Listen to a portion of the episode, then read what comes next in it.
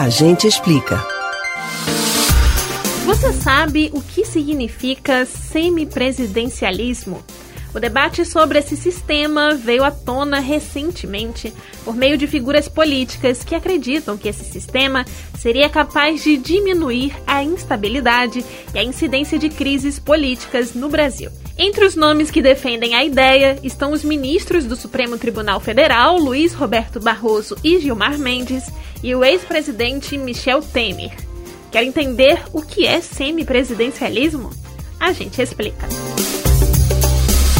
Utilizado em países como França, Portugal e Finlândia, o semipresidencialismo é uma espécie de meio termo entre o presidencialismo e o parlamentarismo. No modelo, o poder executivo se acumula apenas no presidente da República e em um primeiro-ministro, tendo em cada país critérios diferentes de distribuições das atividades para cada um deles.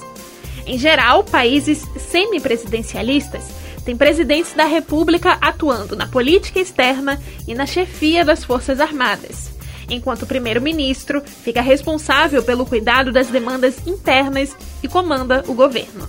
Apontada como uma das principais vantagens pelos defensores do modelo, o semipresidencialismo permite uma mudança mais rápida no legislativo e no executivo em caso de falta de governabilidade ou representatividade popular. Isto é, se o primeiro-ministro não tiver o apoio do Congresso, pode ser substituído mais rapidamente, sem a necessidade de novas eleições ou impeachment. Por outro lado, se o Congresso não representar os anseios populares, cabe ao presidente destituir o primeiro-ministro e convocar novas eleições. Por aqui, o presidente da Câmara, Arthur Lira, discute com aliados a tese de que o presidencialismo no Brasil, na forma como foi concebido, é um fator de crises políticas permanentes. Mas vale lembrar que não necessariamente o semipresidencialismo seria o salvador da pátria para esses problemas. Enfim, ainda cabem muitas discussões e pontos de vista sobre o assunto. E a gente vai acompanhando e explicando.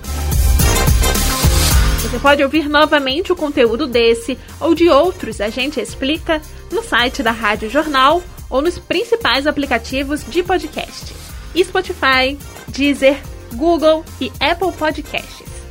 Beatriz Albuquerque para o Rádio Livre.